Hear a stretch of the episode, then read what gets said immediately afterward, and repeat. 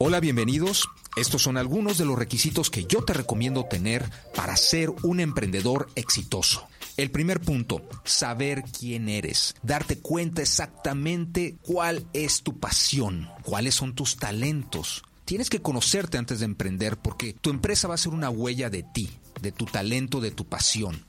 Te recomiendo que hagas un análisis muy profundo de qué es lo que te apasiona, qué es lo que te encanta hacer y qué harías aunque tuvieras que pagar aunque tuvieras que trabajar gratis? ¿Qué es lo que harías con pasión? Porque si no hay pasión, no va a funcionar. ¿eh? Te doy el tip de que vayas a la infancia. Recuerda cuando tenías 5 años, 6 años, cuáles fueron las primeras impresiones tuyas, qué fueron los juguetes, los juegos que te atrapaban.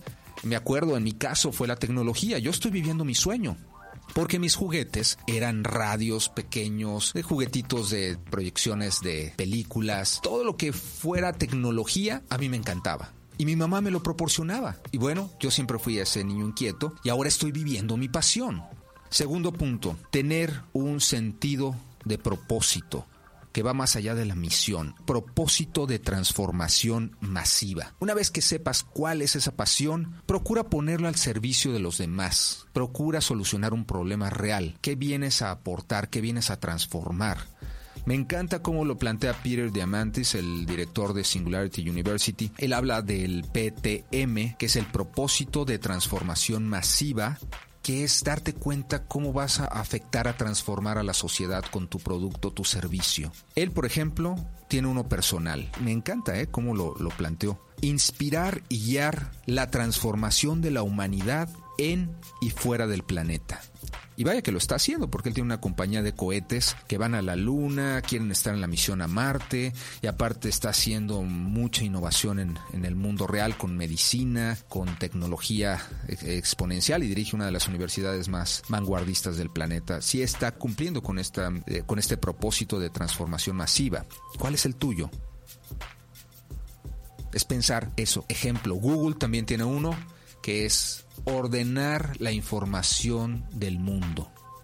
Wow del mundo. Generalmente es algo más grande que tú. Es una misión que está por encima de ti. Por eso cuando estés triste, tengas algún tropiezo, algún fracaso, tu propósito de transformación masiva, si lo repites y lo repites como un mantra en la regadera, en donde estés, meditando en él, te va a servir aguantar la adversidad, porque tienes un propósito de transformación masiva superior. No es una compañía por ser una compañía, es una compañía que tiene un propósito.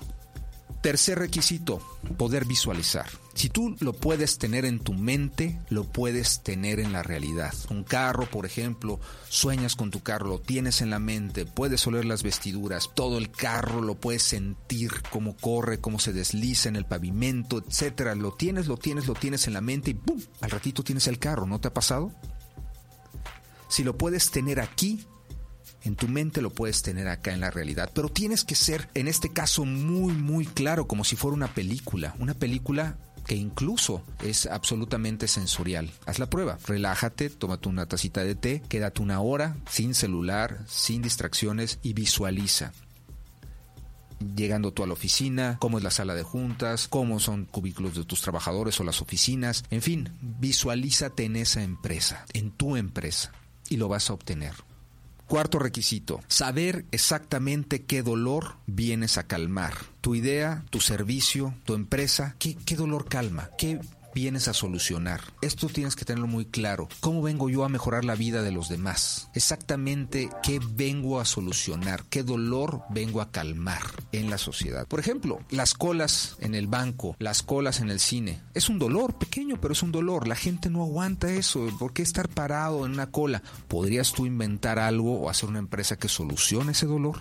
Piensa cuánto dolor hay en los aeropuertos. El dolor de esperar, el dolor de, perder el tiempo en algo que te está obstruyendo el flujo. Eso es venir a hacer algo con propósito. Estás mejorando la calidad de vida de los demás, les estás quitando un dolor. El tráfico es otro dolor. Probablemente tú vengas con una idea revolucionaria que solucione el tráfico. ¿Qué otros dolores ves en la sociedad? Quinto, ten un business plan. Antes de empezar la empresa, antes de todo el emprendimiento, por favor, un business plan. ¿Por qué? Porque te va a dar claridad, absoluta claridad de quién eres. Vas a tener tu pitch muy claro, tu pitch corto, tu pitch largo, tus números, cuánto cuesta tu sueño, cuánto cuesta tu inversión exactamente hasta el último tornillo de tu emprendimiento, cuánto cuesta la gente, cuánta gente necesitas para la primera, segunda, tercera etapa. Te recomiendo visitar una página de internet donde vas a poder tener ahí un, programita que te va a llevar mano a mano en la creación de tu business plan. Se llama Life Plan.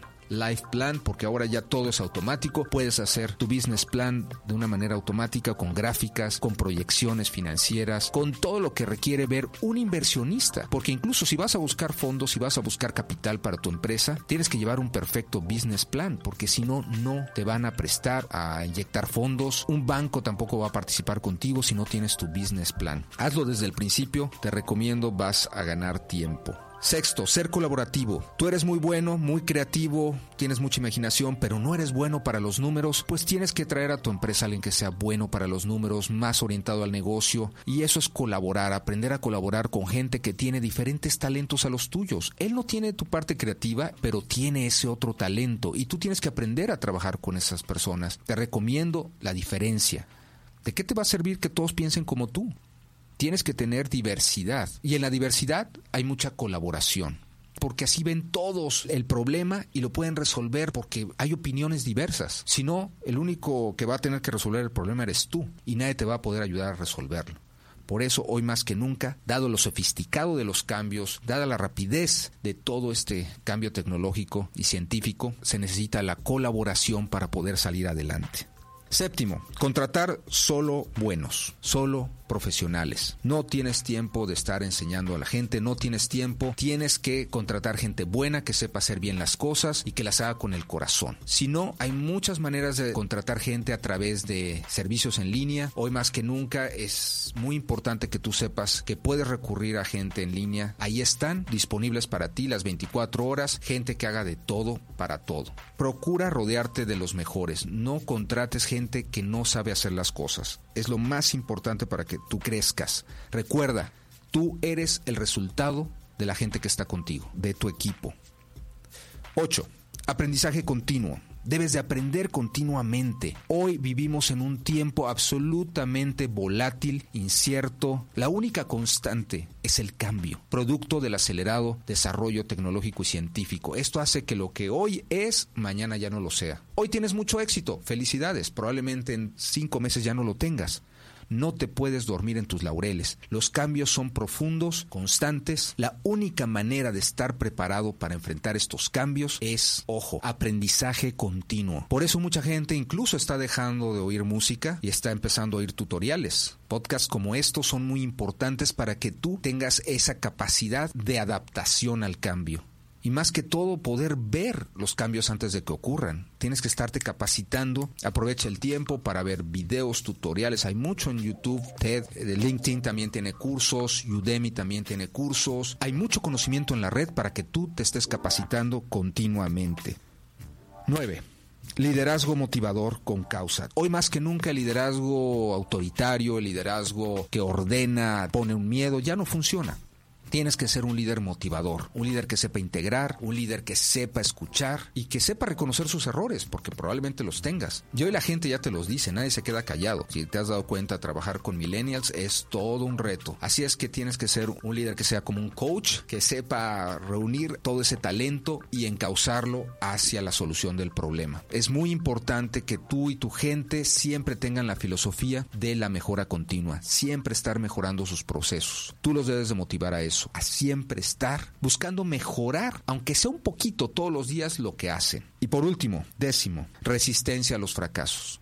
Vas a tener fracasos, no los vas a poder evitar. Tienes que tener una capacidad de recomponerte rápidamente, sacudirte las rodillas, te levantas y tienes que volver a intentarlo. Y hoy más que nunca, con todos estos cambios que están ocurriendo, los fracasos son constantes. Pero como dicen en el Silicon Valley, fracasa rápido para que tengas éxito más rápido. Porque lo vas a tener y te tienes que recomponer, te tienes que levantar y muchas veces surgir como el ave fénix, de las cenizas probablemente, pero no te derrotes porque más allá de una idea eres tú, el propósito eres tú, que no se te olvide, eres tú el proyecto.